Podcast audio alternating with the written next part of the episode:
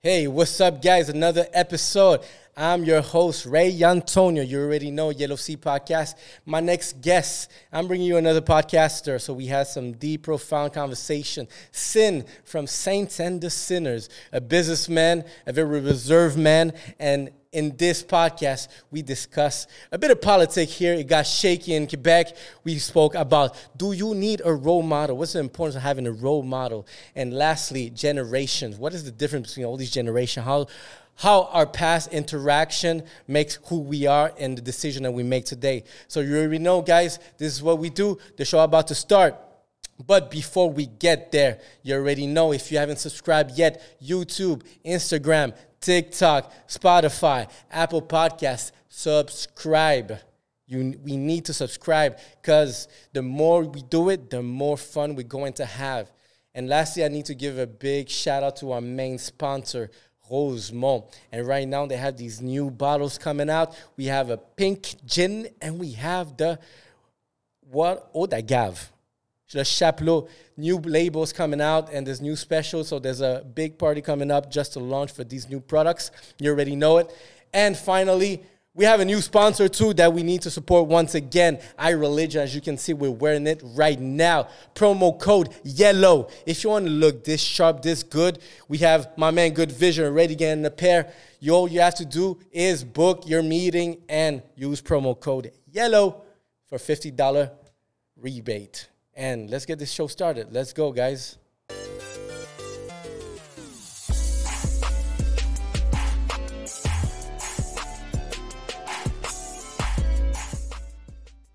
What up, Yellow Sea Podcast? And we have oh, today my guest tonight, and we have a beautiful crowd too. I bring to you guys a podcaster event show, Saint to the Sinners. Thank It's you for having me. Thank you for coming. My pleasure. Thank you for opening the camera to the world. I don't like to show my face that much. I know. Why is that? Eh, eh, I don't like people. So I try to avoid the attention. And that's a question I'm going to ask you again. that, you, that I almost got canceled backstage. What was it? Um, as you- the older you get, do you hate more people? No, I always didn't like people. Because I find I distance myself. Like the older I get, I move further from the city. Yeah, that would make sense. Well, because there's a lot of everybody has baggage, everybody has their issues. And from there, sometimes you want to deal with them, sometimes you don't. Because we all have our shit to do. Yeah. So is that why you get older? You just hate more people? To fuck that. I'm moving out, taking care of my own shit. But y'all gonna hear me. No, the thing is, ironically speaking, like a couple of my co-hosts would say, I'm a very sociable person that hates people. I like to help people.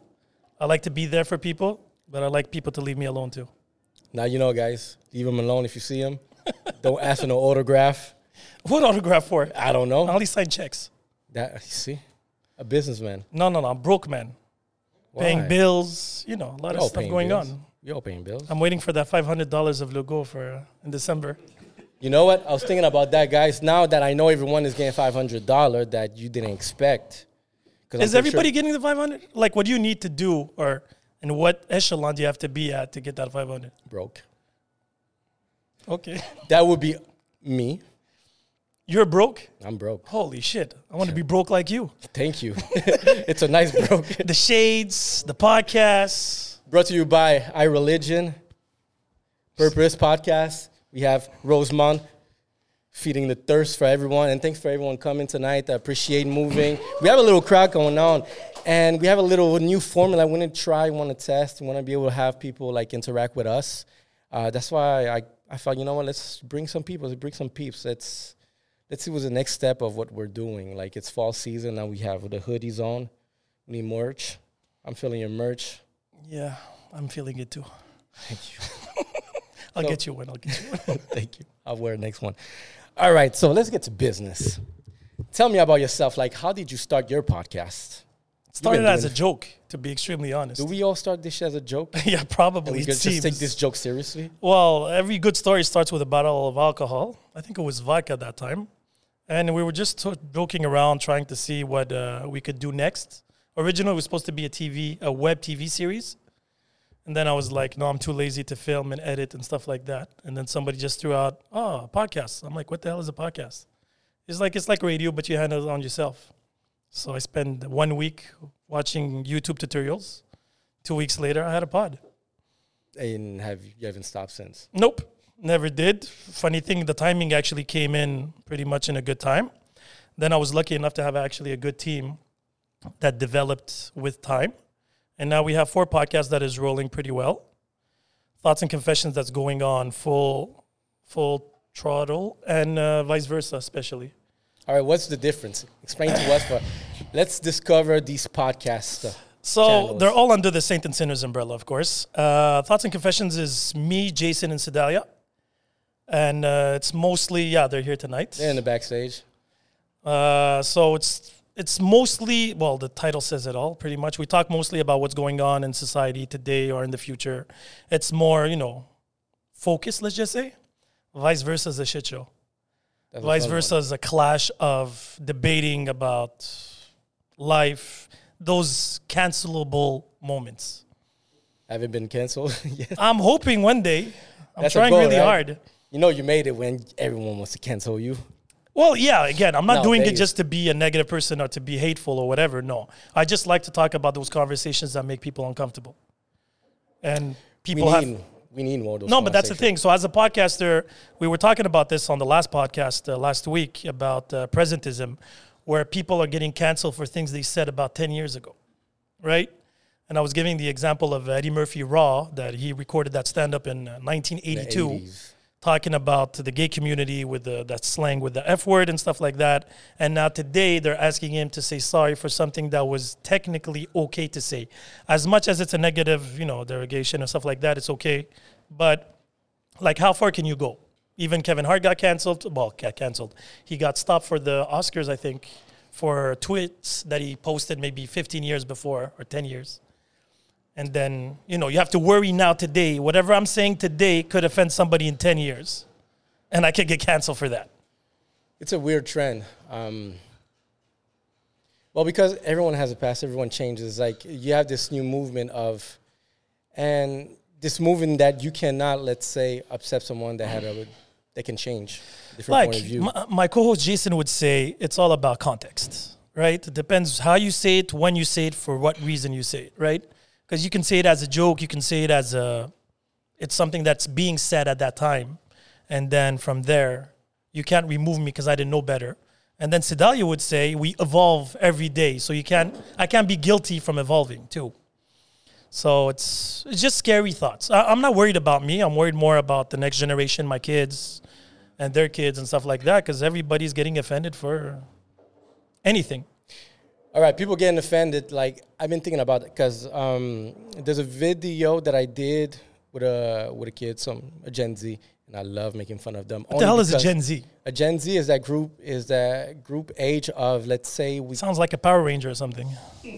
They might as well be Power Ranger shit. They got colorful hair and a whole bunch of colorful Also, all on. Gen Zs have color hair. Uh, color not not They're like I'm just generalizing. Oh, okay. But they have that mindset of tending to be that kind of cancel culture or being more offended. Gen Z's it's it's a group of age. It's um it, it's about like the 18ish, 24ish. So one wants Okay. to that group of age. It's just like the past generation. It's just right uh previously uh There was I'm from X from what I remember. Then there was the Y. Then there was the Z. And then I There's millennial. Uh, we're millennial. Aren't you? I thought you were a millennial, like borderline, like no, no, no. I'm born in '79, buddy. oh yes. I'm old. I'm vintage. Okay, vintage car. Okay, Expired vintage. that's it. I mean, like wine, aging well, like vinegar mostly, but yeah. straight bitter. Fuck it. Yeah. That's I have my Stay away from me. I with help people love, stay with away from love, me. always with love. All right, that's good to know. I'm a millennial, and right before that is uh is the the Gen Zs. Is that mentality that uh is that mentality that I grew up already with internet with YouTube, Okay. fast learner. Okay. they in their elementary years they already had access to a phone a decent okay uh, connection they learn youtube so that's why that generation is Social so- media. Well, they were like born and raised in social media. yeah us millennial we're we're the transition from analog to digital so we got to see the tape I got to blow on tapes to try to make the Nintendo work. Did you? Yeah. Really? Okay. You had to be at the end. No, I was all in it. I was there when Nintendo actually was being sold at Toys R Us. I it was I was playing Nintendo. Maybe you were just poor, but You know what? That's true. Because I play Nintendo at the neighbor. oh, you see? no, because I'm guessing you have to be around Super Nintendo 64 around those numbers. I was no? never near video games were too poor. Like you Oh, okay. So yeah, okay. All right, fair enough. I did get no disrespect. I'm just saying, like generation no, wise, because There's no disrespect. I'm, I'm not like that 43. How old are you population. now? I'm 35. 30. So yeah, that's eight, a good eight years. All right. So you're that borderline. No, no, no, no, no. I'm very. So Gen Z's, to get to it, is that group of age that that I came to see are very aware, mm-hmm. but get offended. And I guess a lot of the shit going on is coming from that group of age. And there's some slight millennials, uh, because I don't see any Gen X like being mad at. Uh, so why do you think that is? um, ac- I believe access to information way too early. Because once your brain is barely shaped, mature enough to understand a concept of life, whether it's going to be uh, what sex, what is a man, what is a woman, what is, um, I don't know, offending someone, hurting someone, I don't know. Like, I find that you're just exposed to so much information that's your brain hasn't been developed yet to absorb, and you're just consuming it and making uh, your own opinion about it. So it's quantity over quality. Yes, definitely quantity over quality. So I have a theory when it comes to these things. Let's go. Right? So I grew up in a generation, we are the world, you know, Michael Jackson with everybody, where everything had to do with unity, right? There was no groups. Even uh, Vietnam was in the 70s. If you go through the evolution of 70s, 80s, 90s, let's just say, everything had to do with unity, right?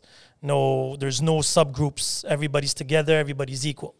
And then uh, around the late 90s, no, late 2000s, let's just say, all of a sudden it became about me, the I, right?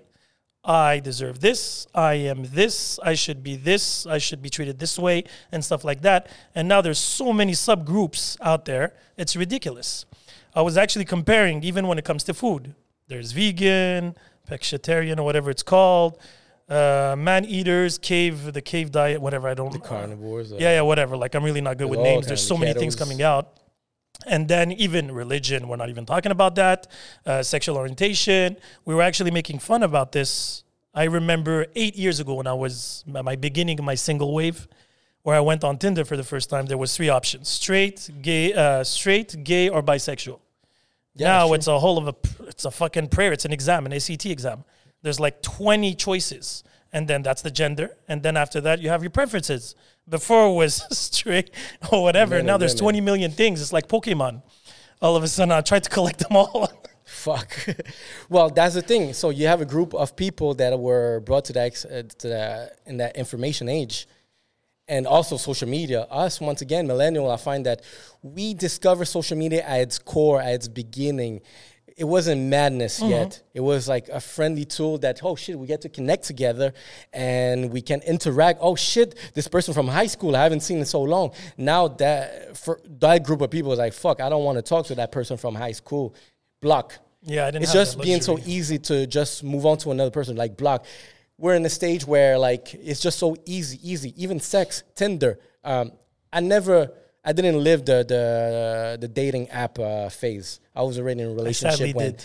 and I don't know what is dating app and how fast that it goes. As far as I as I hear people saying is that fuck, it's it's almost a standard to sleep on the first night. Is it true? I don't Oh know. shit! Oh yeah, I didn't get that update. I've, I heard some people Gen Zs is like a standard to we we connect on whatever app we see each other we fuck and I guess you just rate the person based on that fuck and like oh if that fuck was good I don't know like what they rate was going to be a second There's like a Yelp review for your sexual performances. most likely What? Say that again. Is that a real thing, or am I just being stupid here? So there's a website that has reviews. Oh, okay. I was like, God damn, I've got to go and check my name. I got a reputation to uphold. if I'm not five stars, know, I'm very disappointed. I work hard. it's okay you could gain you ah, know Oh no, I'm at that age. I like can't Google gain review anymore. the more you get the more you can raise your stars Really? it's like an Yeah. evolution, a Pokemon evolution all of a Because sudden. if you got you have a shitty, let's say average, well, how to fix the shitty average? Do more quantity. So yeah, like you raise Quantity. My God. Okay. Yeah, of course, because yeah, and just So you're like from the whole nation. Ho ho ho. if that's what it takes to go five star. Some people that's the pers- the online social rating, I guess, like in the Black Mirror, like the, the social rating Yeah, yeah. something. It's an important thing for some people. How curated the pe- the pictures So are. So excited for the future. That's the shit that's scary. But I think it's just like that. Us millennial, we saw the, the the transition, so we're not that struck. We know how to manage this tool. We we know what real life was before that, and like just the next generation, I go, I guess is going to. They're gonna have their own struggles. Keep in mind, though. No joke, my daughter's a year old and she's already grabbed the phone and just playing with her finger. She's starting to understand the, the mechanism of the finger and doing action. And I can't control that. She's going to be part of that. Oh yeah, shit. you can't stop it. You can just, you know, they say you can't control the wind, but you can control your sail, right? yeah. So it's all about education, the way you approach things. Education. At the end, you can't really change the world. You can only change, change your path, actually. So from there, good luck. That's all I gotta say. There's gonna be new obstacles. Again, I have two older kids, and keep in mind, How do you see like uh, what what's their current behavior like? I don't know what generation. uh, how, I, I'm lucky, or I don't know, I'm blessed, whatever you want to call it. I have really good 14 and 12, Sec 3, Sec 1. So far, so good. They're Okay. better than me. So Isn't that's the progress. That's all I hope for. That my kids are better than me, type of thing. So so far, so good. do you foresee really what's going to be like a future behavior Oh, I can't. them? I can't. That, that, that- I already have all gray hair. I won't have hair left at that point. I can't control the future. Again, I can only face it as it arrives. So I do my best. I'm present. I chill with them. They're my best friends. I'm all like those are the only two creatures That you, I, don't hate. I feel the same. Once I discover what's to have to get, what's to have a kid, I was like, damn, that's Oh yeah, It's yeah. nice. They're my buddies. They're my don't wanna see roommates. That's anyone how I call else. them. just want to spend my time with her, and that's it. And you're gonna see it's gonna get faster and better, hopefully, as it grows. Once it hits that nine, ten years old, daddy, what's this, what's that, and then that's where you have to be present. And I guess as a, a daddy responsibilities, that's where like you have to t- spend those previous years before that that that transition on you know making sure you know they get to trust you, like uh, you become like a good relationship.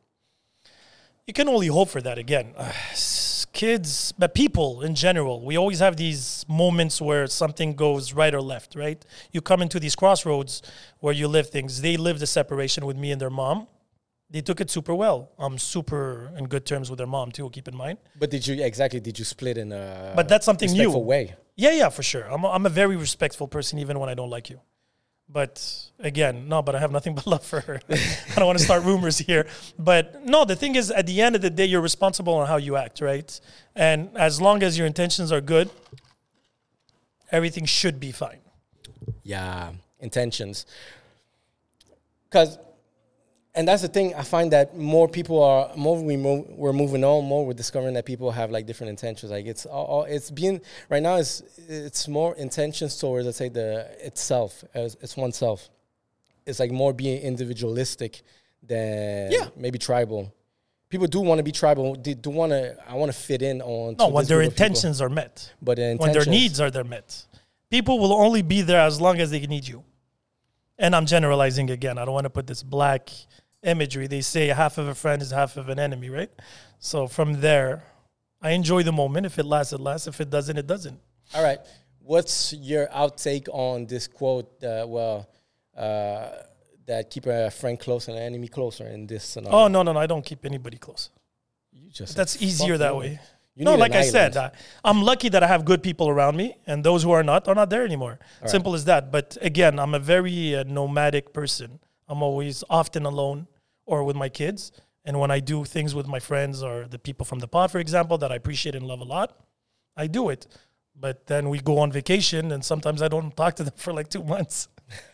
and it's not nothing personal. My, one of my good friends, I talk to him twice a year, and that's okay. Do you have close friend, like close best friends that you can count? No, no, no, no, no. You have no, no, no, no, none, no, no, not even one, two, pre. no, no, no, no, no. I have three guys. That's That three I- too much. I haven't seen this year barely, maybe Okay. once. But it's that kind of relationship. Those are like the best friend, the guys that you know, like I know if shit is fucked, I turn to guy to them. But you've been through thick and thin with them. Yeah, That's it. Me, I don't- traveled a lot. Me, I'm a victim because I traveled a lot. That's another thing. So what kind of traveling? Like traveling because you wanted to see the world, or traveling because no, you no, moved around well, places? both. I'm at 32 countries right about now, 33, and uh, I'm born in the states, lived in Mexico, lived in Algeria, then came to Canada. Did five different high school, four different colleges, three different universities. I know a lot of people, but I don't stick around long enough to build very solid foundations. In, what range did you see in those five countries, those all those places that you named? Zero to seven, seven to eight, eight and a half, then eight and a half to 13, give or take. And then I got here, I think, at 14. Is your parents moving around? Yeah, my my father was traveling a lot. They even left. I was in. A, I Was he lived here alone at work? seventeen. Yeah, yeah. What kind of business? What he worked for the United Nations. All right, so so he was all over the world. Oh yeah. I decided to stay at 17. I lived here alone. Had my first business at 17. What country was he representing? Canada. No, no, no, no, no, no, no, no. He was in the UN, so he oh, he represented well, the UN. world. United Nations, because he's an international the, the, the, agriculture professional, so he goes in different countries to build their agriculture yeah, efficiency. Was it the ethnicity? Oh no, we're Algerian. Or Algerian. Yeah, yeah, hundred percent Algerian Berbere. Okay. I understand. If you didn't know, I was, yeah, and I think I knew, yeah, but then I was confused too. I'm very well. Again, the it, example I say, Berbers are the original tribes of North Africa before. But you see, that's what got me confused about you because you so. Yeah, that's one thing. When I met you, I found I found that you was very kind of a mysterious background. I didn't know which way to go. By what question do I begin? That's I don't know. But you just seem like a bunch of. Because look, I do see that you were Al- I you seem Algerian, but you speak English, and that shit is not common. I don't have a flag on me, just to give you. I'm not that Algerian. But that's the thing. Like most Algerians just speak French. yeah, no, no, pas de la cosse non plus. They're saints and sinners now. but uh, no, no, but I'm born in the States. My first ever when I language that I learned is English and Berber. My second was technically Arabic, and then I learned French here. and that's what I understood when you when just more con- conversation that we Mm-hmm. had. Like it was like, oh, you grew up in the states. All right, uh, it makes sense, total sense. But I'm I'm not in the hood. I'm from Portland, West Side, where there's trees and you know Oh, that's people the walk in the the that's forest the and the fields. wokehood. Today, then you know it was what it was. In the '80s, it Oh, was well. very simple times. The right after the the, the hippies and stuff like that, everybody was trying to love everybody as much as they hated us. But you know they were trying to be inclusive. Did you wish maybe your childhood was different from all the moving around, or you're happy where you stand now that you know You, what? you would have asked me that fate. question at 15, 16. I would have said, hell's the fuck yeah. But today at 43, to be extremely honest, I wouldn't be who I am today if I didn't go through all that. and I relate only because I grew up in the Bronx, uh, in the states, Mhm. and I moved around. So I I started here in Montreal, went to the states, and came back here, and that moving, just a little moving, shaped a lot of shit in my. But that's uh, richness. Like while you're going through it, probably you weren't at your best. But today, you're a father, you have your business, you are, you know, a full grown man. All those experiences, all those, you know, things that you witnessed make who you are today, good or bad. No, definitely, it makes everything that I am, and that's why I feel like blessed. And that little change this this is like a theory, a life theory that I came to realize that if if you stay in the same place, eventually you just get trapped to that to that place.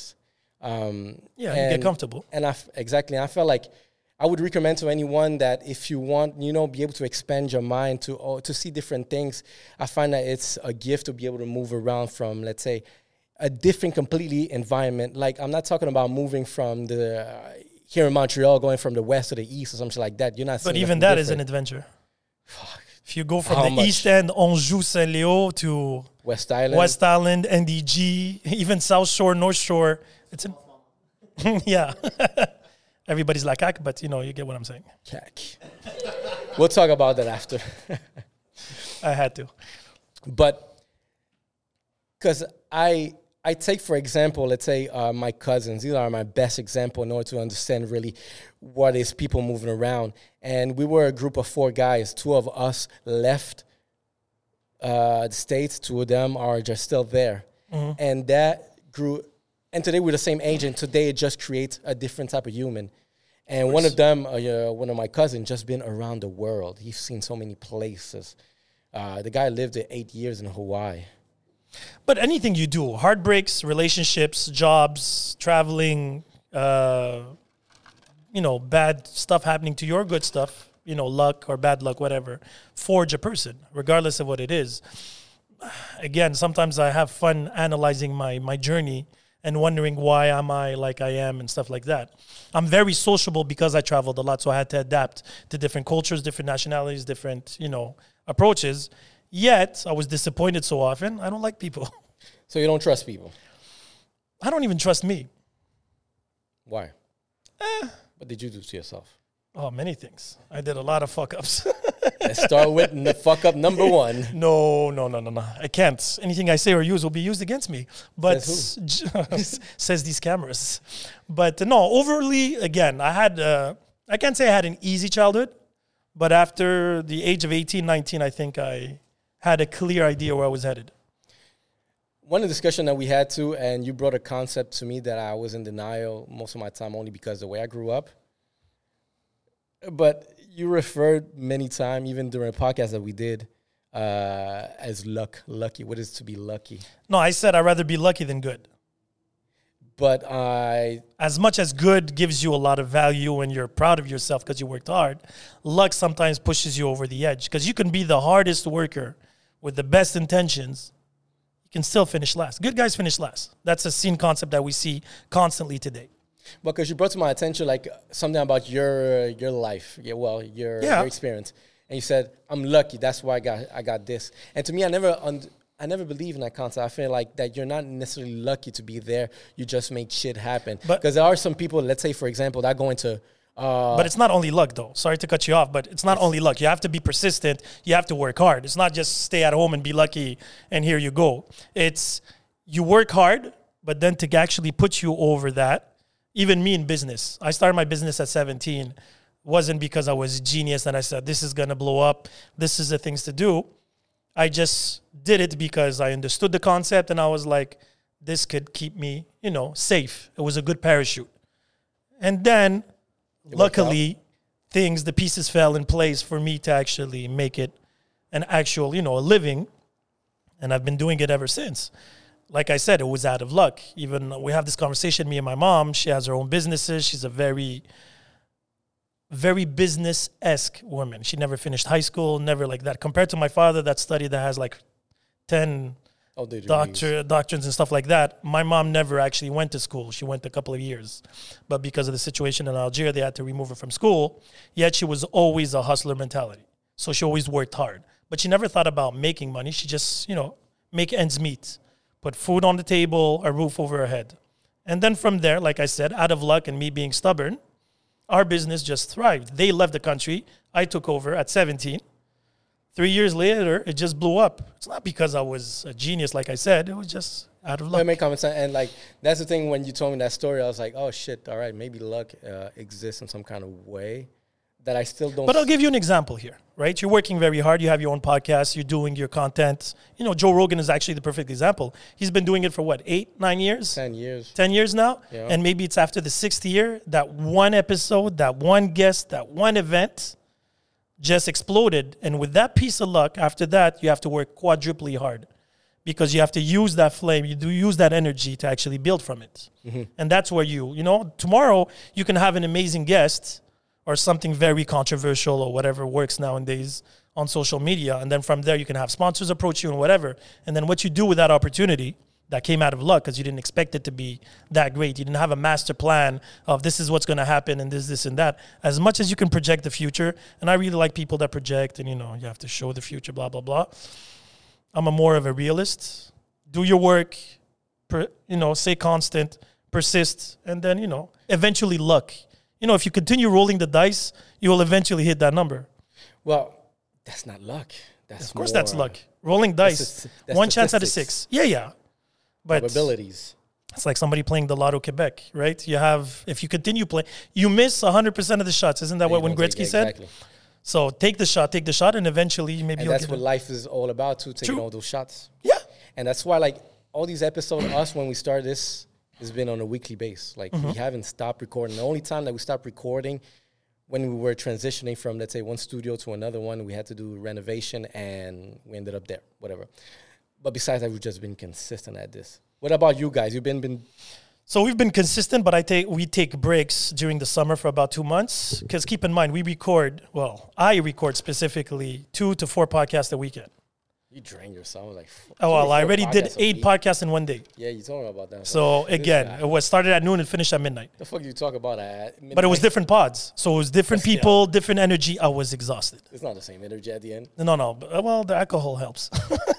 That's how I got a same coffee. But then I realized that it's not necessarily a question of quantity, but a quality. That's why I have four different podcasts. So it's different vibes and everything. So usually we take a break for maybe two months in the summer and about three weeks during uh, the holidays.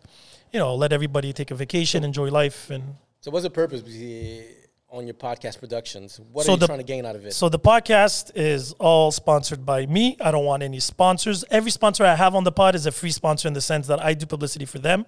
I don't want nothing in return. You're a good guy. The purp- well, uh, again, I, I actually started this podcast to help people, give people a voice. I think the slogan is I don't even remember what's it's made by you for you. It's like a FUBU thing. Exactly. that was actually the podcast of FUBU, uh, the FUBU's of podcasts. Because I was, you know, people, everybody has opinion. Not everybody's heard. And if you give them a platform, they have the chance to actually explain themselves. You hear interesting stories. I met a lot of people. We're at 182 guests so far. We're at episode 189, I think, with all the podcasts combined. Been doing it for four years nonstop. Like I said, a couple of breaks just, you know, to enjoy life and uh, experiment things to talk about on the pod. This one is uh, 91, I believe. We're Oh, going to 100. Congrats. 100 videos.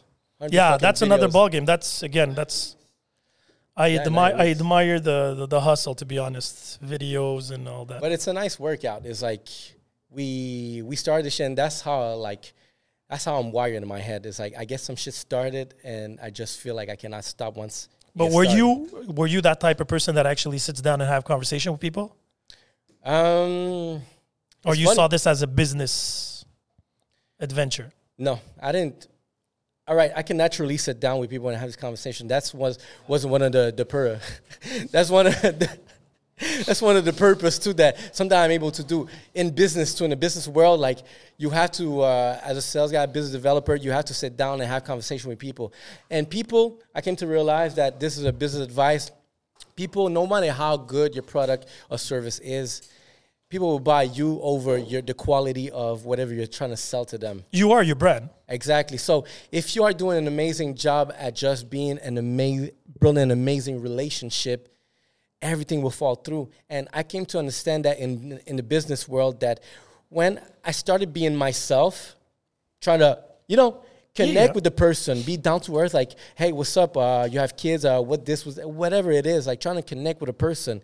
Uh, my cell would go through. We would spend forty minutes talking, ten minutes. This is the product. This is the price. Uh, can you do me a better price? This, boom, shake hands, and we good to go.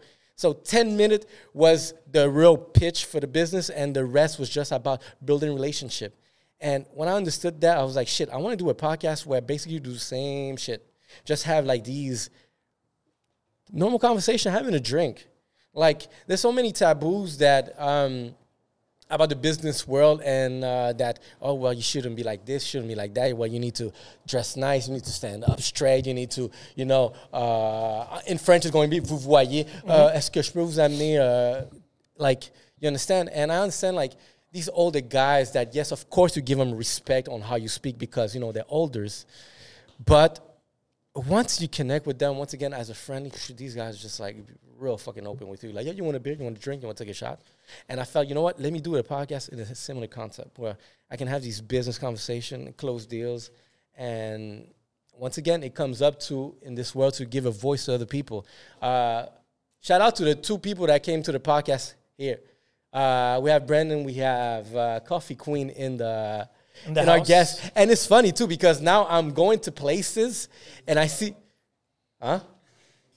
And there's Sedalia and Jason from Yeah, Thoughts and Confessions, Saint and Sinner podcast. Yeah, Just putting it out there. Just putting it out there. Well, for them that came to Yellow seats. Yes. Oh, okay. that's what I meant. My bad for the confusion. We have to be clear with everyone. If not, people. I think I'm offended by that.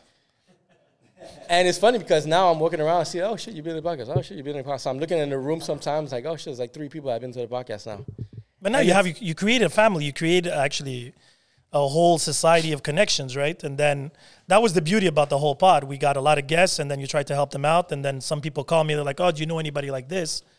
And then you do referrals, referrals, referrals. you become like this is such my bad this is such a business tool because you become a referral you become the, the plug i get people write to me like hey uh, do you know this person hey can you put me in contact with this person or whatever things like that so i've became that kind of person now because you see like uh, the range of uh, individuals i know and one thing i push a lot is diversity one thing that pissed that didn't piss me off but you know what made me put it put me in a position where you know i have to do something about it is I look at here we're in Quebec. I look at the local podcast um, uh, world that we're in, and the more popular one, let's say the white people podcast, I see like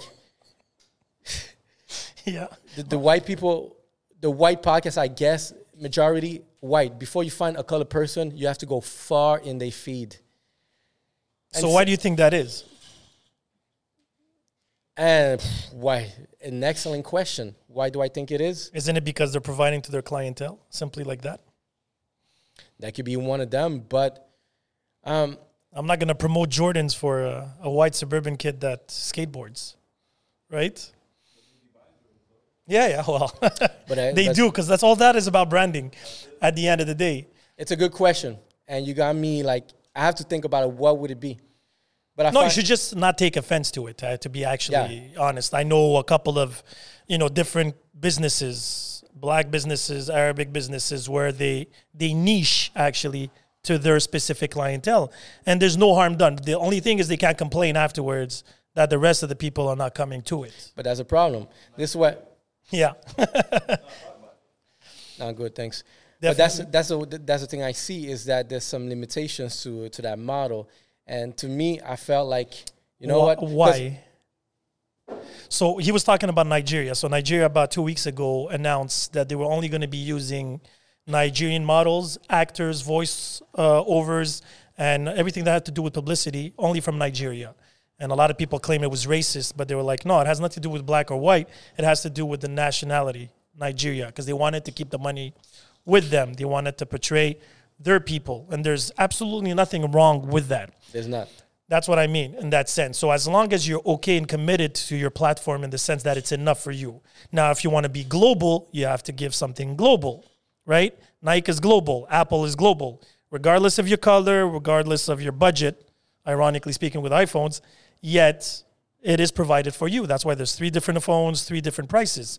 Now, if you decide to go on a niche, let's just say business, you're not gonna have necessarily I don't know a philosopher or you know a Buddhist in this pod because it's mostly business. You're creating your own group, but if you're white and you can talk about everything, then by all means, you, you're not gonna complain about that. You're gonna get everything: white, black, yellow, whatever color there is out there nowadays.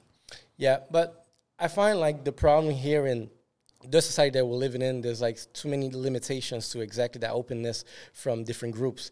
And that's why I decided to create a channel where there's going to be much more openness because the variety of people that I could bring that there is in the business world, for example, this is a business podcast, so we try to like enlighten people about taking a business decision by learning from other people's business experience. And we have the shenanigans because, you know, beside having a person that only talks, that only focuses on the business, there is a human beside that. And that's the human that I find that, that I want to discover comes to where I come back to the business uh, conversations where when I was able to have these pitch with a guy and just talk about shenanigans and then just focus 10 minutes on the biz on the product, it was a lovely relationship and we would connect and we move forward. So you feel that okay? I have to ask you a question because it's I find it very strange when people say, let's just say if you're a successful businessman, right? Your your business is podcasting. Let's just take it that way.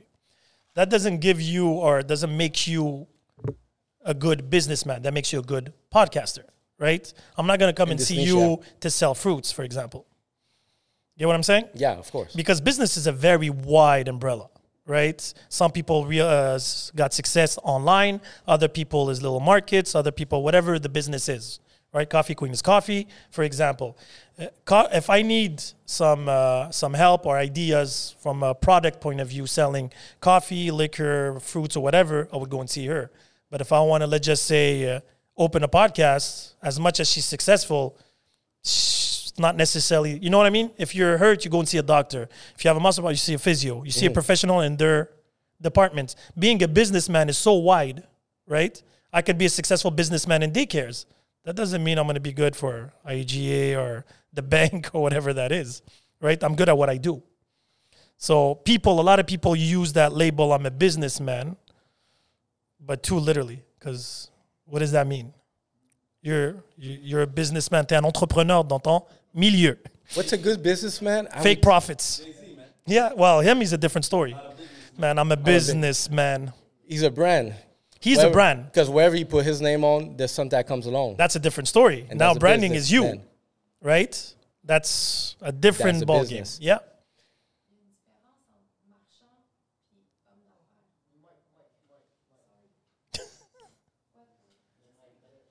No, no, the one over there in the back. We forgive you.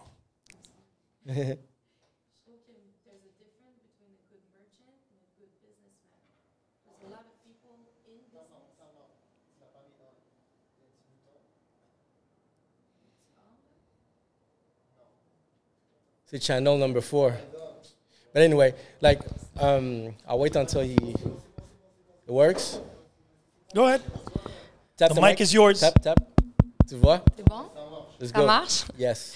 Now, I find that there's a difference between a good merchant and a good businessman. There's a lot of people in business that are good merchant. They're good at selling things. They're good at having sell, sell like selling relationships.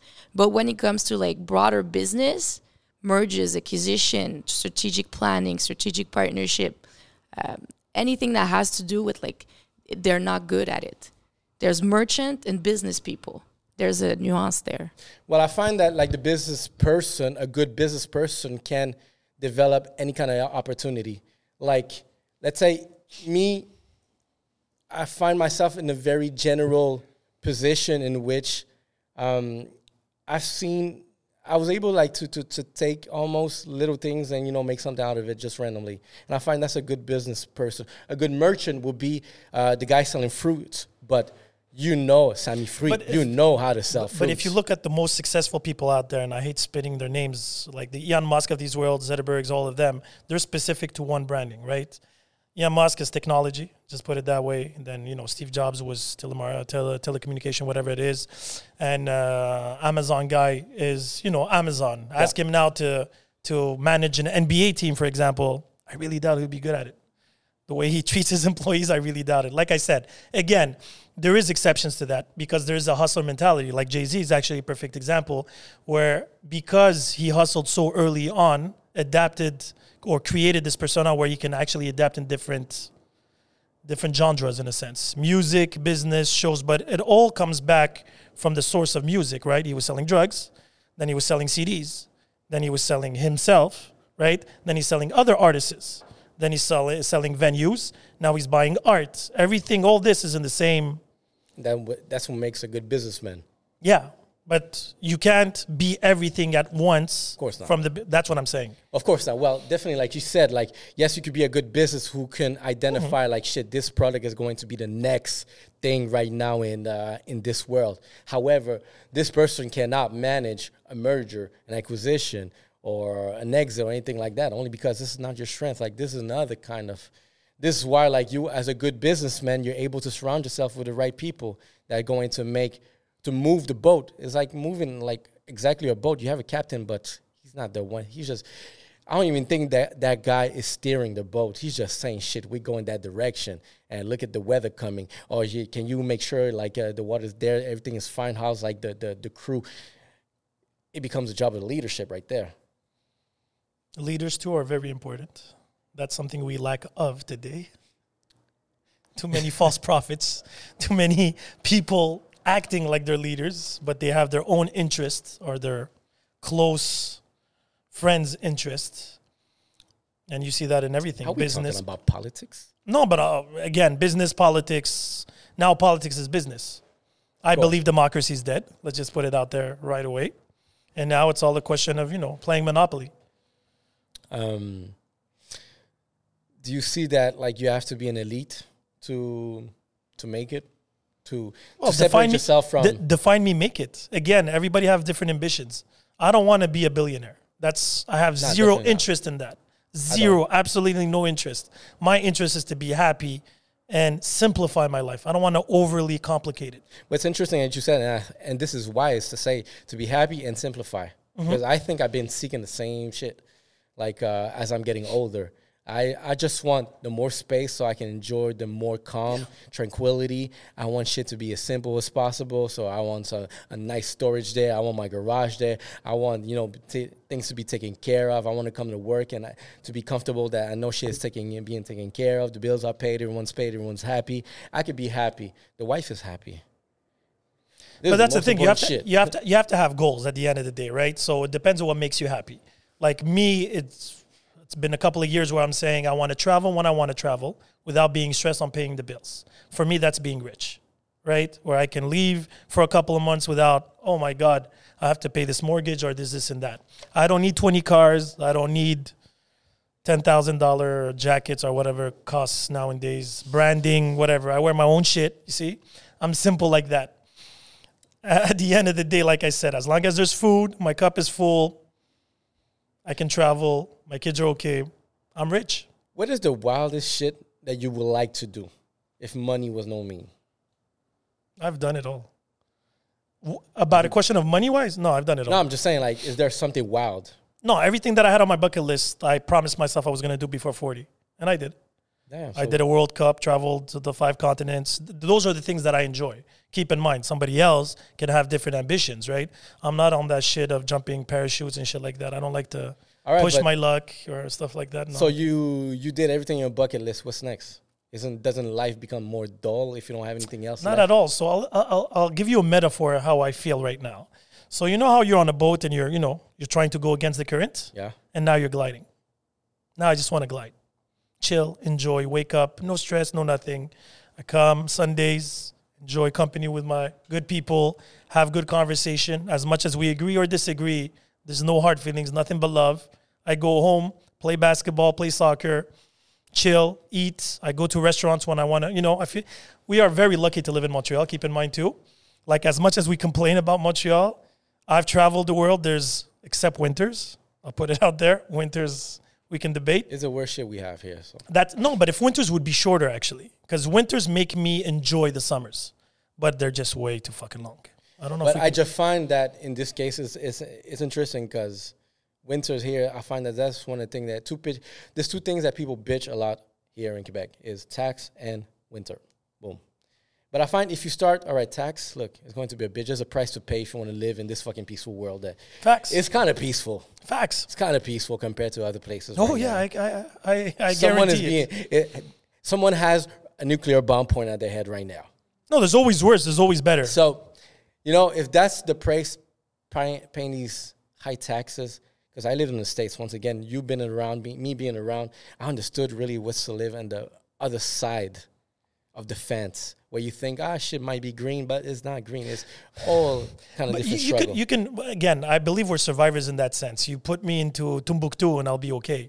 That, I'm not worried about that part. Now I've traveled and I have the luxury to pick where I live. Right, right now I'm not planning to live here forever. Actually, in five years I'm out. But my plan right now is to enjoy, and I can I can bitch and complain about everything. But at the end end end of the day, right? You know how people complain the cup is half full, half empty.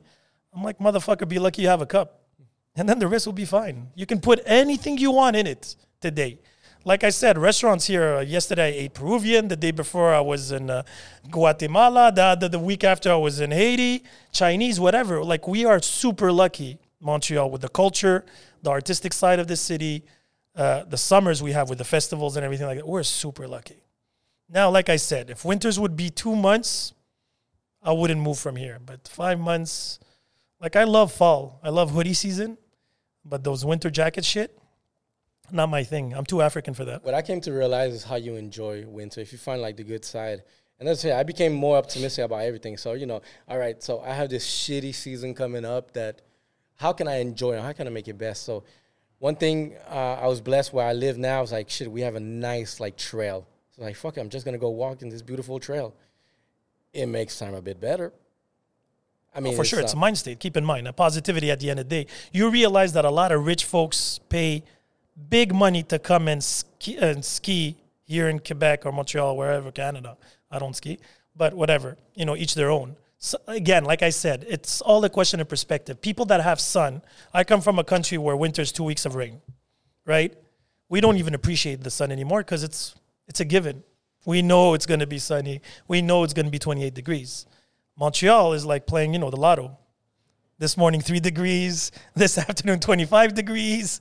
You know, tonight, minus three. The biggest question in Montreal is like, do I take my jacket or not? And if you're a good Montrealer, you know you take your fucking jacket. No, but that's what even if it's beautiful.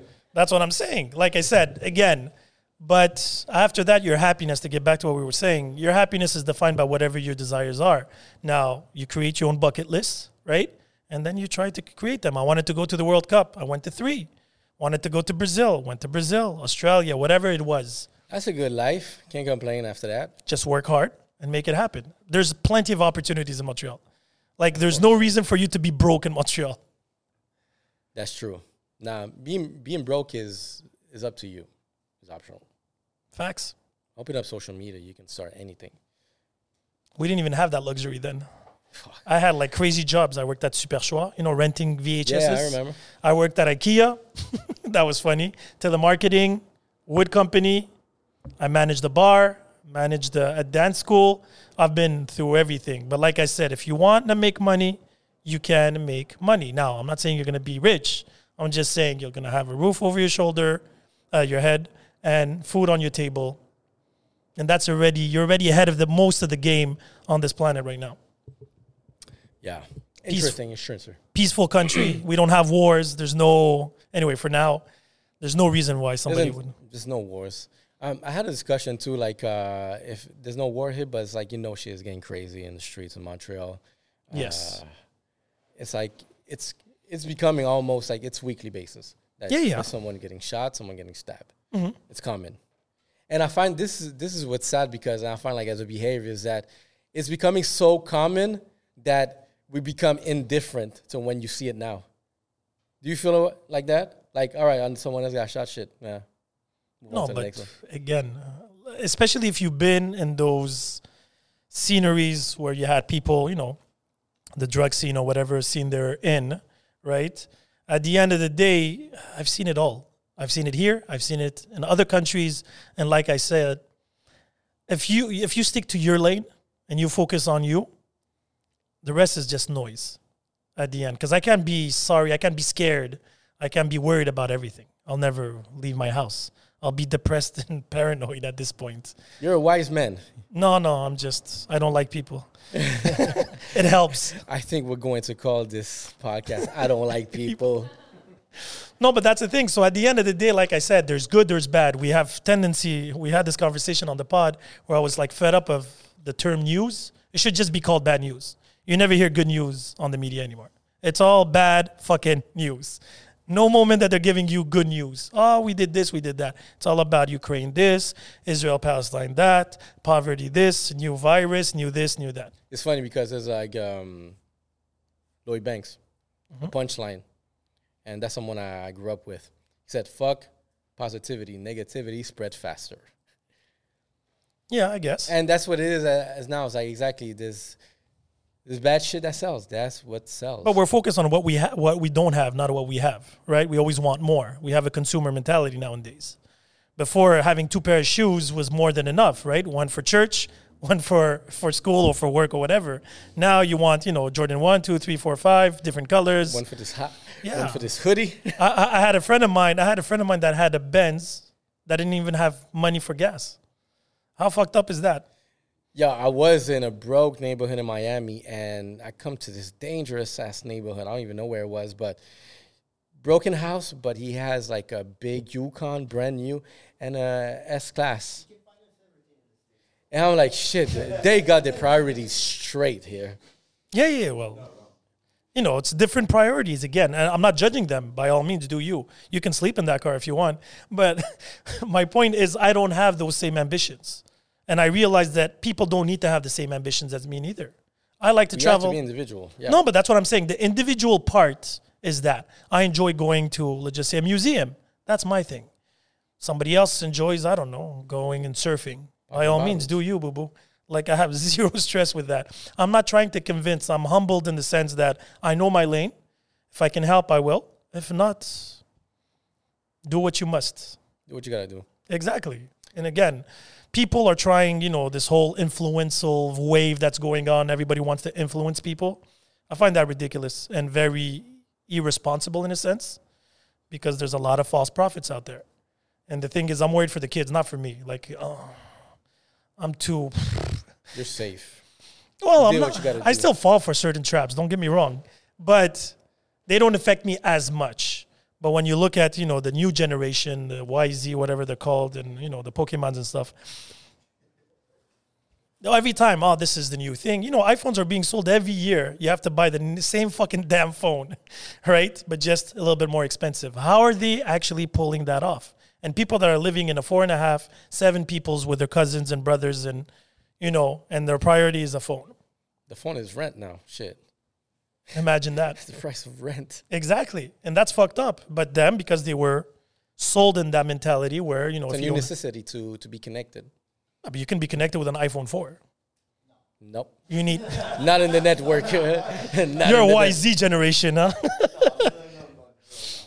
Technically, that shit don't work in a network. Only if you track it. Uh, I, don't know. like I'm on Instagram, but I don't do it out of joy. I do it as necessity. What do you search in Instagram?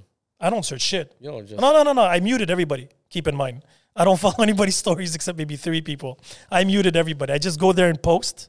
I put my content and I respond to people. I see your morning. Yeah, yeah. That's my morning thing. Your morning note. Sedalia was the first one to tell me you have to be consistent, you have to post and content. I'm like, ah. Every fucking morning got a. Every morning I put three posts and sometimes at night. That's about it. And it's regular. I take it with my coffee. And it's true. I like your notes. I'm like, what kind of shit he's going to say today? what kind of metaphor?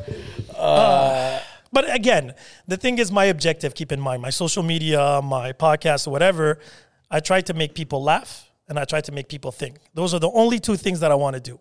And if I can do one of the two, I succeeded. That's why I put one funny video, one a little bit more serious video, and that would be it. why don't you put your podcast? What do you mean? No, I put my podcast when it comes out, but I don't like Yeah, to bombard well, you people. put you put the. yeah, I don't like to bombard. I don't like to bother people. I'm not going to bombard them with my podcast But here. you're not bothering anyone. You're just posting it. There's the one. I'm who- bothering me. Like I don't like to. I'm not a seller. I don't like to sell. I never worked actually in sales in any way or form. I don't like to harass people. And again, I respect people that do that, but that's not my thing. I just put it there, share it, tell them, hey, there's here. If you want it, take it. If you don't, I mean, you have content, and it's about the content that you do. But at the same time, there's people that comes to your content. Like you just talked about, Mm-hmm. like this guy who likes to do things with autistic, related to autistic. shout out to Ben. Yes. Shout out to Ben.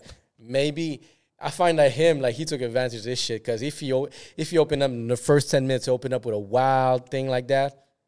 But he you know, that- but you, you have it. to understand. Well, the guy's not going to be defined by that moment. He's been through shit. He's, and again, this is what I actually appreciate the podcast about is you get different perspectives and you get different people, right? And the thing is, as much as sometimes I don't agree, I just try to understand why. How did you get there? Why did you get there?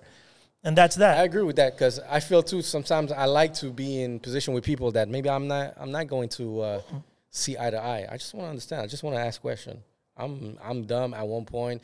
And I'm ignorant to a certain. I'm course just we are. trying to like Of course we are. decrease my level of ignorance. Mm-hmm. So like that, I'm less ignorant. I understand shit. I understand your perspective, your point of view. All right, that's how you see shit. All right, that's fine, cool. All right. No, but that's the thing. You don't need to agree. You don't need to respect his point of view. As long as you understand it, after that, it's on you. Like I said, I would love to have a, a racist KKK guy on my pod because I would like to pick his brain. As much as I do not agree at all with whatever he's doing, you would have some wild people like that at that extent. of course, because I'm just curious in like today's society with the information we have, I find it very fucked up to be still ignorant and be that hateful towards a nation, towards I had actually a live with a Palestinian and an Israeli on my live and they had a conversation. The only thing I asked was respect. And they both have their points. Now, do I agree or disagree? I agreed with certain, disagreed with others. But again, they're entitled to their reality. Now, after that, you do what you must. Like I said, as long as it does not affect my world, my my sanity in that sense, I don't believe, I don't have that arrogance to believe I'm going to change the world. But that's why I feel interesting that maybe something like that, you had a conversation like that, maybe to put it forward more, other people to see. But it gives an so people because a lot of people would jump to conclusions, right? So if you think about 9/11 for example, a lot of Americans, a lot of Canadians went directly to that conclusion that Muslims are terrorists, right? Because that's what was bombarded. If they actually digged a little bit more or picked, you know, started meeting people like that, maybe they would have a different opinion, or maybe they would have But the that's same. why a conversation like that needs to be put forward, needs to be showcased, Yes. and that's why I'm asking you, like, all right, if you're doing all this content, why don't you put it more forward? And you're saying like, fuck, I hate people. No, because okay, when I put it forward, I put it out there. Keep in mind, I give the resume, I, don't see recorded. much of that content. No, no, I get that. I'm not really good at marketing. I really suck at it. But like I said, and I said this to Jason because Jason is actually the only guy that was here from the beginning. I lost a couple of co-hosts because of you know one. life and everything. Jason was there from day one. And what was interesting, I said, I'll continue doing this as long as there's at least one listener. At least that there's one. Because, like I said, I'm not doing this for money. I'm not doing this to sell anything. Not at all. People call and text me. They're like, oh, I want your hoodie. I never put my hoodies for sale until people bugged me. They're like, oh, I like your hoodie. I like this. And all this was to help a friend of mine who had a, uh, a clothing company. So I actually put money in it and I did my own to help him out. And then people were like, oh, the bouche. I started a lot of little businesses and helped a lot of people just by trying to help them. And then you create connections and then you create bridges, right? It's a lot easier to create bridges than walls. Yeah. So that's my purpose. Now, yes, I could do more for sure. I can go and get, you know, do a video like a lot of people have been complaining that I should, but I don't want my face out there. This is very exceptional for me. Thank you. I appreciate. Uh, you know, I Thank respect, I respect, I respect your your project. I respect your intentions. And again, if I don't like it, I won't do it again. it's as simple as that. All right, so make sure you come back. But let's do, let's bring something, some heat. Well, no, because um, I see it different. I'm completely different way because I came to realize once we were able to give out a voice to people, shit, I'm like, how can I? We expand this shit, and now I kind of took it to a point even that's becoming more, um, more focused into even delivering more of this voice. So that's why we opened up a studio with multiple sets. I want people to come record shit over here. You have something to say, come say it over here. Let's use this fucking channel and say shit uh, as much as we can. So like that, you know, we can uh, expand where we're going. But what's your end goal, though? The end goal is uh, practically I want I want to I want to be able to build let's say a next a new source of independent media that we can uh, that we can provide and I take it as you know there's a there's an objective that I find that shit I don't know maybe someone needs to do something and some no one is going to do it I'll do it this objective is to unite us the struggles that I Latino here in Montreal had to face. For for example, I had no role model when I came up. I was like, who the fuck can I look up to to try and like show me that shit is possible? I had to rely on myself. So if no one is doing it, then I might as well do it myself. So I, I figure if I could be in a position where I can be that role model, maybe someone else is going to be inspired and take better action quicker and do something bigger than what I'm doing now. So you don't have any role models? The only role model that, when I was asked that question, the only role model that ever came near my head that I have was my grandfather. That's a role model. But it's not the it's not the same role model that I'm referring when I was 18. The role model I want as 18 is trying to find like who I, I want to be in the next in the future, in the next 20 years. And there's nobody out there. when I was 18, there was no one. Hmm. There was no one. Because think about almost 20 years back, how many, let's say, Latino people with my look can you tell? But do you does your role model need to be like you? Does he need to look like you? You know why the Little Mermaid is black? Oh, let- don't start me on that one. Uh, But you know why? Because people want to be able to see themselves as the hero. So No, no, that's I- why they're I- trying like I get that, but the, the thing is, me at the end of the day, and the thing is, this is where I find it. And again, this is my reality. I understand other people have their different realities and stuff like that.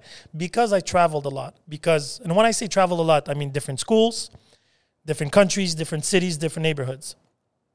the role models that I had didn't need to look like me. Nobody looked like me. You know what I mean? So I took a concept, I took an idea. Like, you know, my role model was Socrates, for example, right? When he said, I'm sure of, the only thing I'm sure of knowing is knowing nothing at all. As much as he was white and a big beard and no hair, he doesn't look like me. But what he said, the message, I just need message that resonates with me. Because if I'm going to start looking for an Algerian role model, I'm going to be looking for a very fucking long time. So because of that, I just took bits and pieces from different role models. He could be black, he could be Asian, he could be a politician, he can be a sports athlete, whatever that might be. You know what I mean? Like Muhammad Ali when he decided not to go uh, for the military. You know, he doesn't look like me, yet his his actions and whatever he did, the way he did it, resonated with me. So I can take that as a note. I don't need necessarily somebody that looks like me. I can have a female role model. I can have a gay role model. I can have an Asian role model. I could care less about your gender, your color, or whatever. Me, it's the message that actually is important here. Can I chime in for a second? No, for real. Go. Just like cause as much as I understand what you're saying, and it comes you because you're someone who's confident in yourself and you build that confidence. Now, you know where where I would say where it is important to have role models that look like you, right? Um, that come from where you're from, is for people who are a little bit more.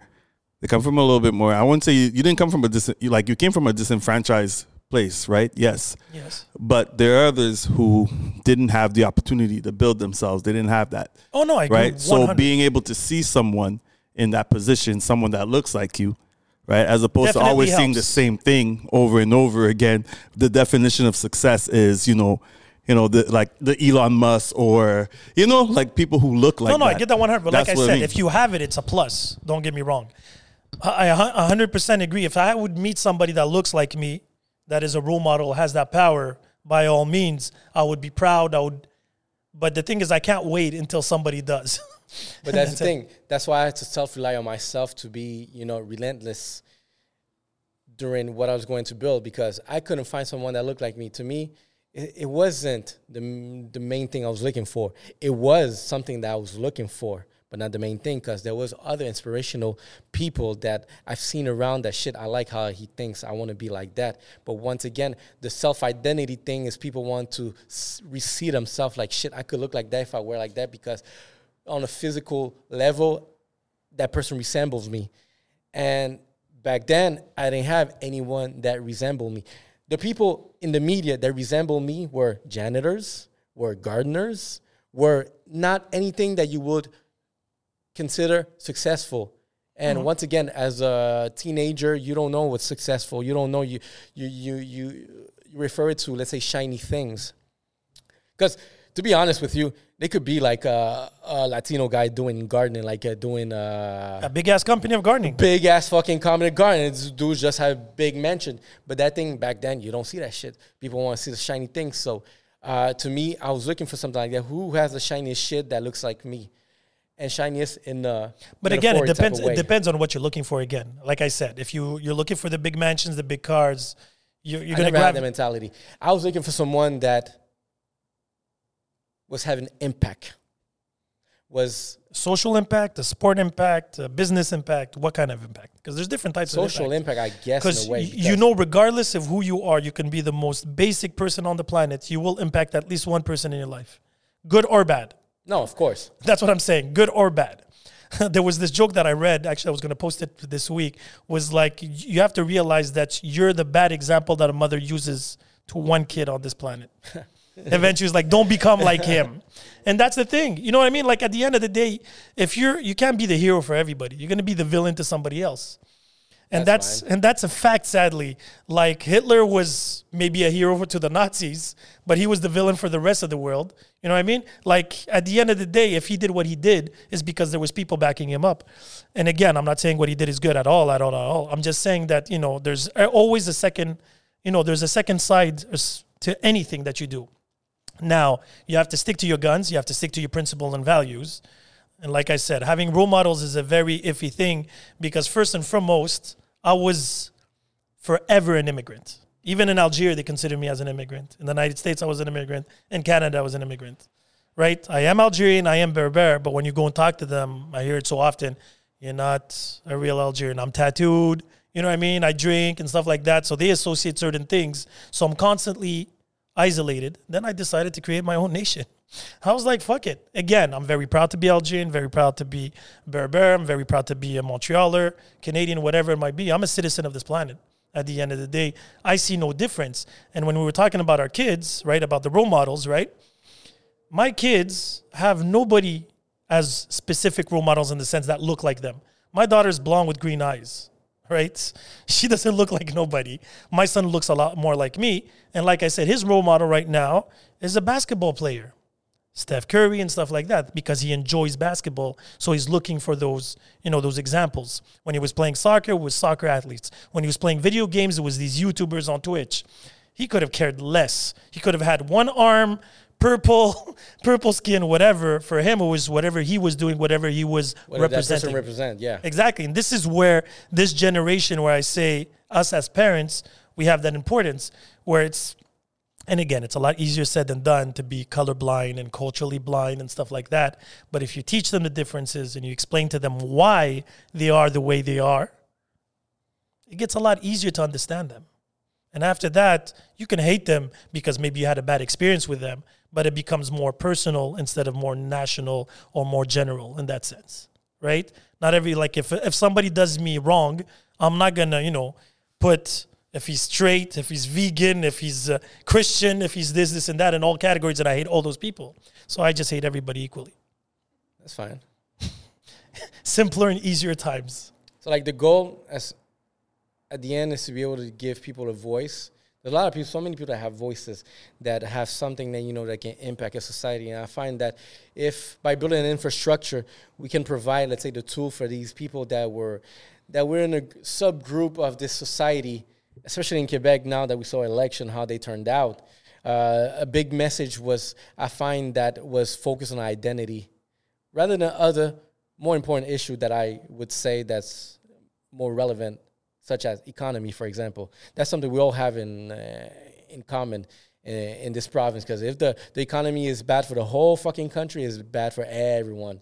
But as identity, yes, we can separate ourselves. That you know, they let's say Quebecois, for example, they have their own identity, and I find that the reason why the election went that direction is the identity they are seeking. We are such an identity identity seeking era. Everyone wants to be. So you think someone. La CAQ won because of that? Yes.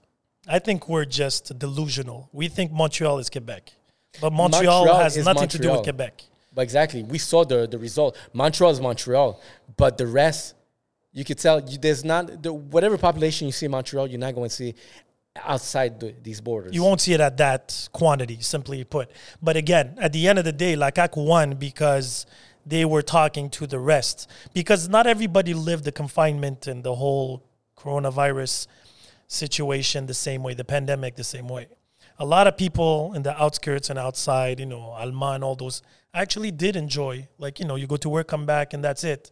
Don't see people. They saved a lot of money. They, it was actually positive in certain regions in that sense right? And a lot of people were scared. The, the, the news was telling them this virus is going to kill you, and they believed it. And they thought, and they believe, and again, by all means, they might be right, where the government was doing everything to help them and save them. That was the message that was being portrayed. The vaccine will save you. This will help you. And they believed it. Now, who are we? We decided, some people here, especially in Montreal, where we're already rebels without a cause, were like, no, this is not right, this is not right. And there's certain things that make a lot of sense. Like the curfew thing made no absolute sense whatsoever, right?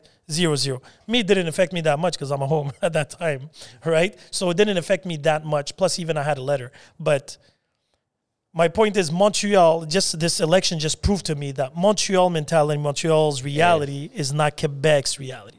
No, definitely. That's something we saw for a fact. Shit, this is own world. But are you surprised? No, not at all. Exactly. Now there's certain certain regions where I was a bit surprised. North Shore, Laval specifically, and South Shore, Brossard, and all of them. I was really surprised because they were complaining a lot. But at the end of the day, maybe they know something that I don't know. But it was there was the the difference never has been as relevant as as we see it now. Now you could tell there was oh shit You think? Do you were you here during the referendum? yeah that's right before They lost at what? If I do remember, around 40 something percent, right? Well, if you take the result now, based on it seems like they would have won.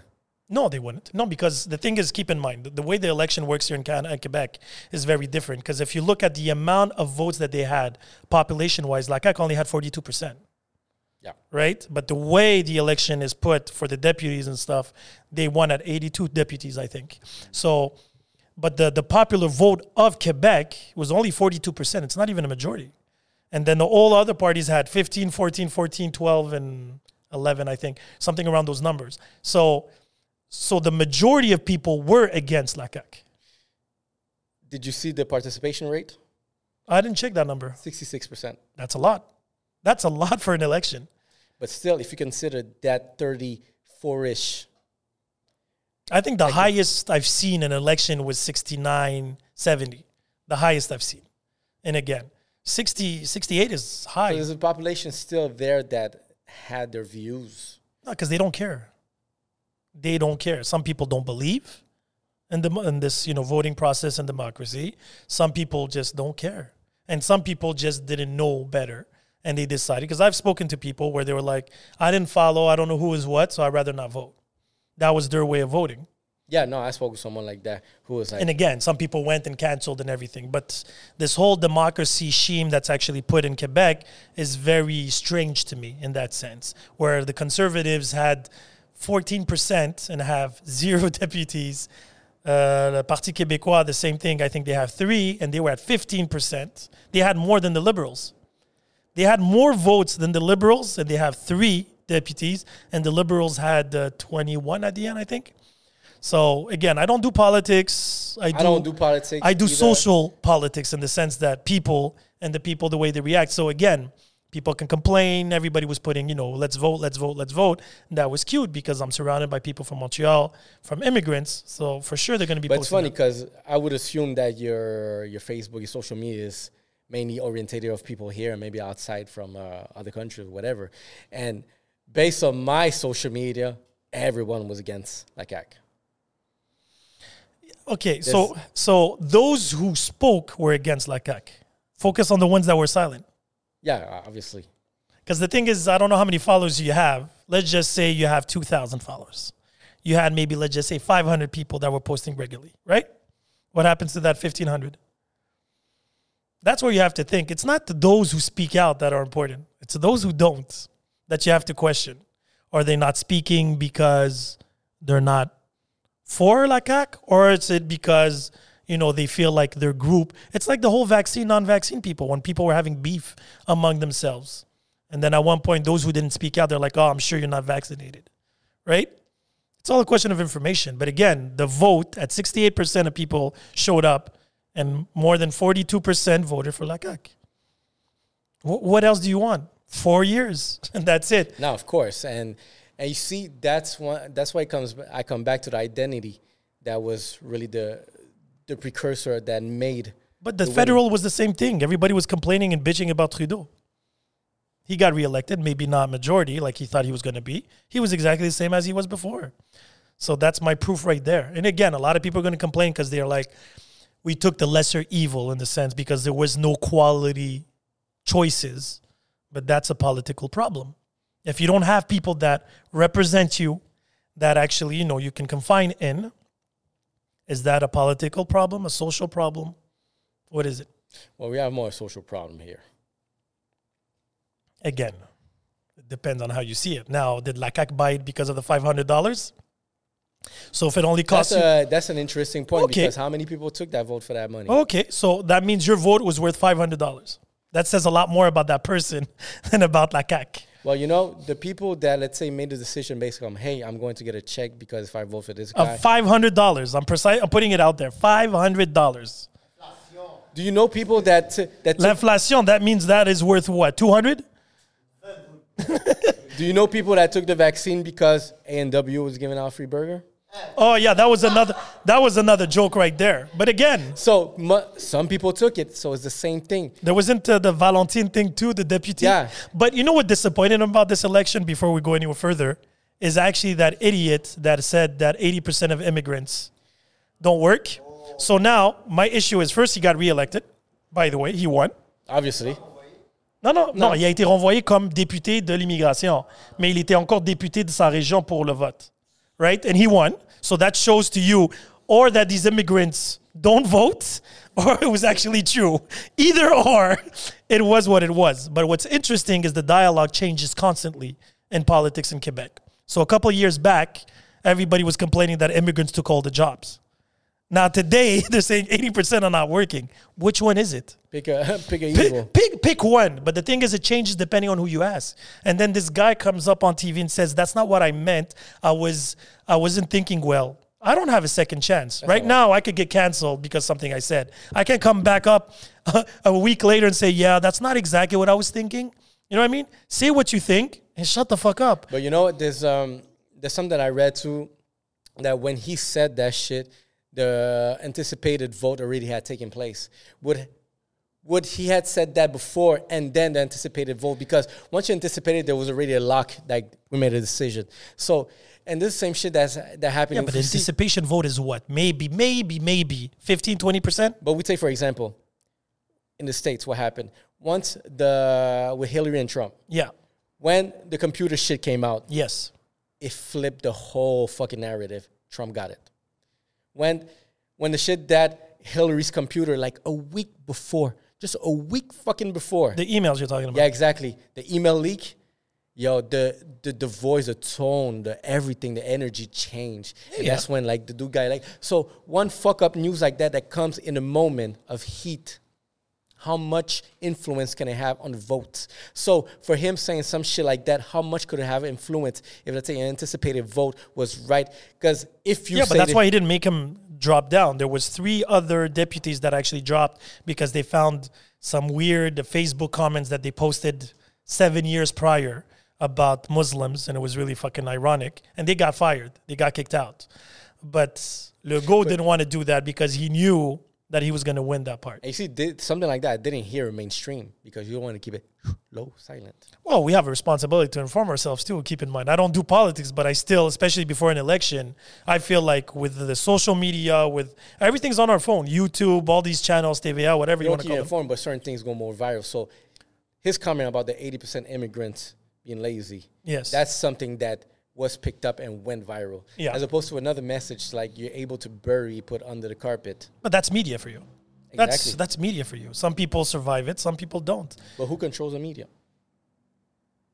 Well, the lobbyists actually. Those who have their hand in somebody's pocket. It's that simple again. I'm not going to accuse the lobbyists. I'm just saying that these people, these politicians, these companies are pushed by somebody.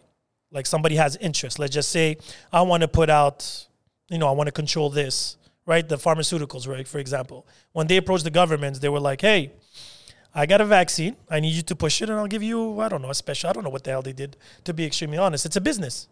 They did business maneuvers. But you think the thing about media in Quebec, I don't know if that's how it's managed in in the rest of Canada or maybe in the States. That's worldwide. But you know, no, I know it's worldwide. The one that controls the media controls the information. but the one that it's how it's how the media is being managed here in Quebec. They get grants. yeah, the yeah. government. So they're at the mercy of the government because you don't want to bite the one that feeds you. So the media right now do play an important hand into how, let's say, an election is going to be. But there's still good journalists out there. Again, like I said, you have to think? pick and choose, of course. But you have to pick and choose. Like I said, the, the, the options are there. It's your choice to look at TVR or Fox News or CNN. It's your choice at the end of the day. They can bombard your feed, but like I said, it's your choice to believe it, to follow it, or anything like that. Of course, but once again, it comes down to the media, how our media organization being run now. They, a lot of them have struggled through, let's say, uh, you know, pivot into, let's say, the digital age because they were in this model that it worked like that with advertisement. Now, advertisement is not enough to cut it, so they have to rely more onto government grants in order to subsidies in order to, you know, Mm-hmm. to make it through. So, media companies are at, are at the mercy of the government. So they To what extent, though? Because again, it, I get what you're saying, and I understand 100%. Don't don't bite the hand that feeds you in that sense. But now, how much do they actually tell you what to say? That's my question. You don't want to go against them. I understand that, or you'll go less But hard. that's not news. No, because if you're creating a different narrative, that's fake news, right? But what's the different narrative? It's objective news because if the media company push one message, I'll take for example the trucker event that happened. Yes. That shit was silent during when it happened in all media here in Quebec. It was Yeah. silent. They didn't say a, a single thing about it. Yeah. it would have been relevant to hear about what's going on and not about uh, these guys are doing uh, are breaking the city of then. No, there was no words, no nothing, and that's where I realized, you know, there's some uh, very problematic in this system where the media is being uh, But delivered. so I'll give you the other side to that. Matt, to that. So I was at the truck when they arrived in Ottawa. I went to two weekends in a row.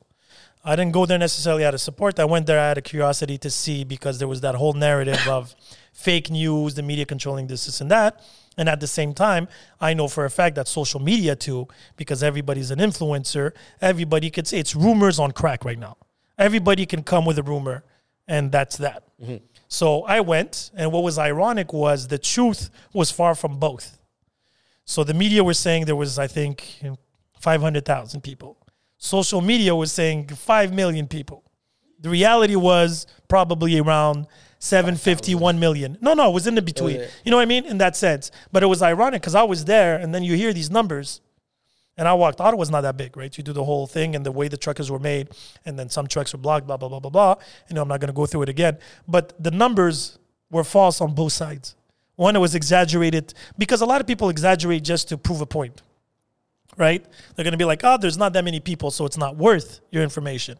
And then other people's like, "It's so much worth your your your your your time because there was that many people." Remember those uh, riots that there were downtown for the curfew? yeah, So you would see the media, yeah, we were 50,000. And then you listen to the news. It was like 60 ah, quelques centaines de personnes. oh, those uh, You remember? And then when they No, burned the whole thing, yeah. then they focused on what they did bad and not on the good. They broke and everything. Because you're controlling media now. You have to be responsible of what you decide, right?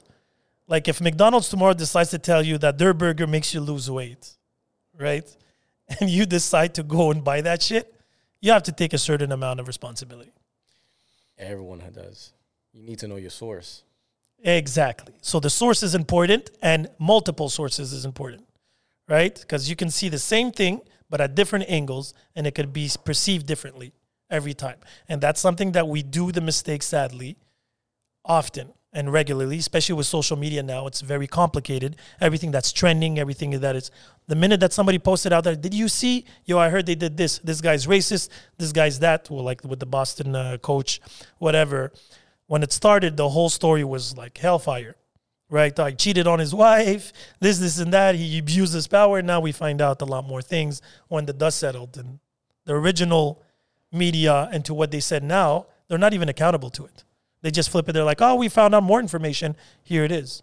They're not accountable for nothing. They can tell you left and then they tell you, oh, no, sorry, you did a mistake. It's right now. Cool. And that's that. Media.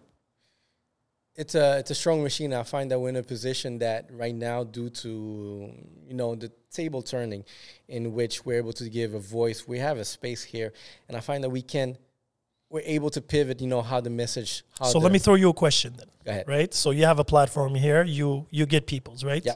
Do you actually do uh, profile checks on them? I do a profile because the people that I know I already have a background on them. Fair enough. So do you believe every opinion has the same value? How do you determine that? well, how like realistic they because an opinion. Is their opinion going to be validated depending on your opinion? No, who's validating the opinion? But that's what I'm saying. So you just said not every opinion has the same value, right? So who determines that? Well, because every opinion is subjective. Fair enough. But how do you determine the right ones from the wrong ones? well you have to once you analyze when you speak the most to as much people as possible you get to understand really how opinion gets tra- verbalized So you see that extra step that you did? A lot of people don't. Because he said it, it must be true.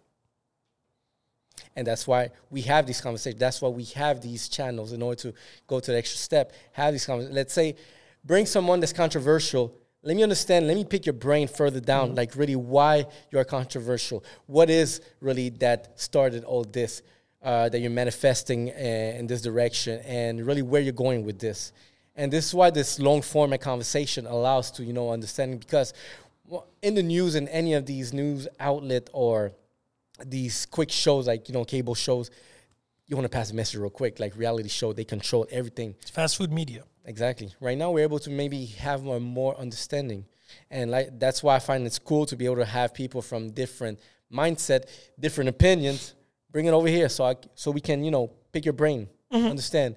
Because somewhere we are the same because we're human, but Yeah, we are sure. different because we think differently on certain subjects. But that's one of the reasons I have different. That's one of the reasons why I have two co-hosts.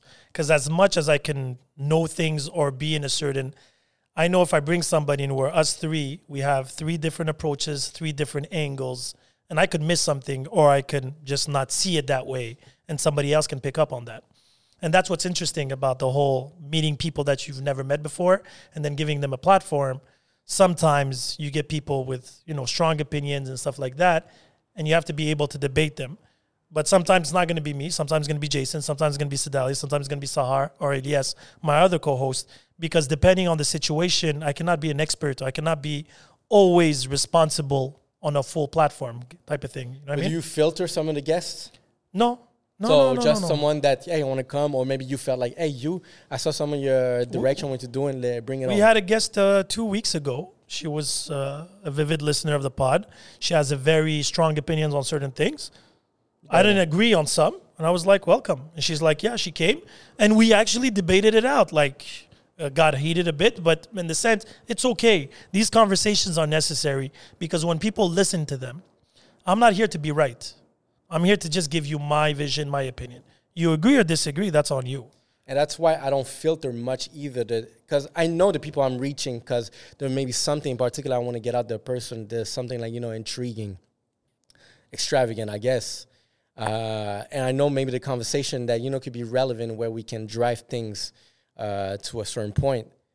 So not filtering people allows you know to you know let's have the conversation real and that's why even i'm not going to have let's say a pre-call hey all right let's because i i went to as a podcast or where people wanted to uh, let's have a like a 10 minute call to understand Oh, I had a couple of those that asked for that. and I, I think it's fine it's respectful you know to your channel that's where you want to go but that's not the direction that i go because it takes away a bit of you know what that but some people get discover Some people get worried to get trapped, right? Because it's overwhelming. Keep in mind, we've been doing this for long, so I'm not intimidated by the cameras or the mic or the subjects because I feel that if I don't know something, I shut the fuck up and listen.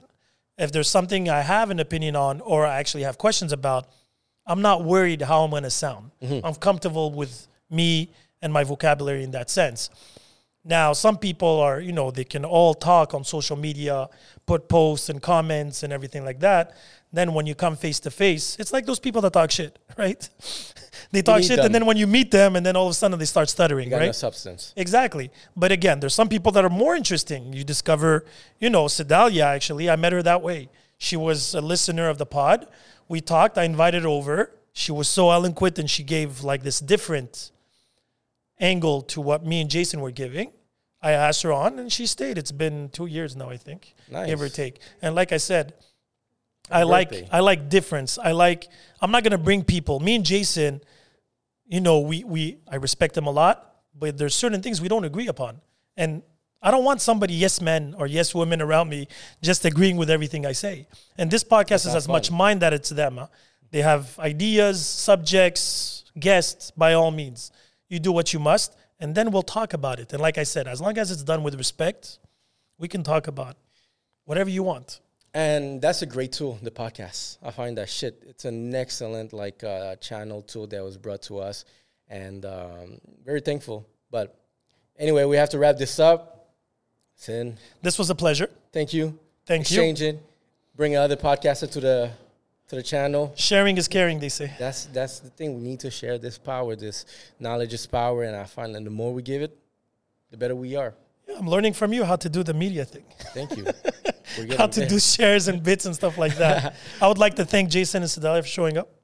Thank you guys. Thank you everyone for showing up. Uh, likewise, we appreciate you know like we're trying to get try to see if we can integrate a little crowd to to inter you know to interact with us.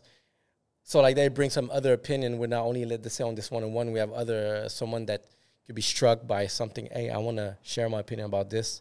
find this idea where I want to try to take it and see if it works. Uh, thank you guys. Thank you, Sin. Keep on the good work and thank you for having me. Seriously. Yellow Sea Podcast, guys. It's another one. Yellow Sea Podcast.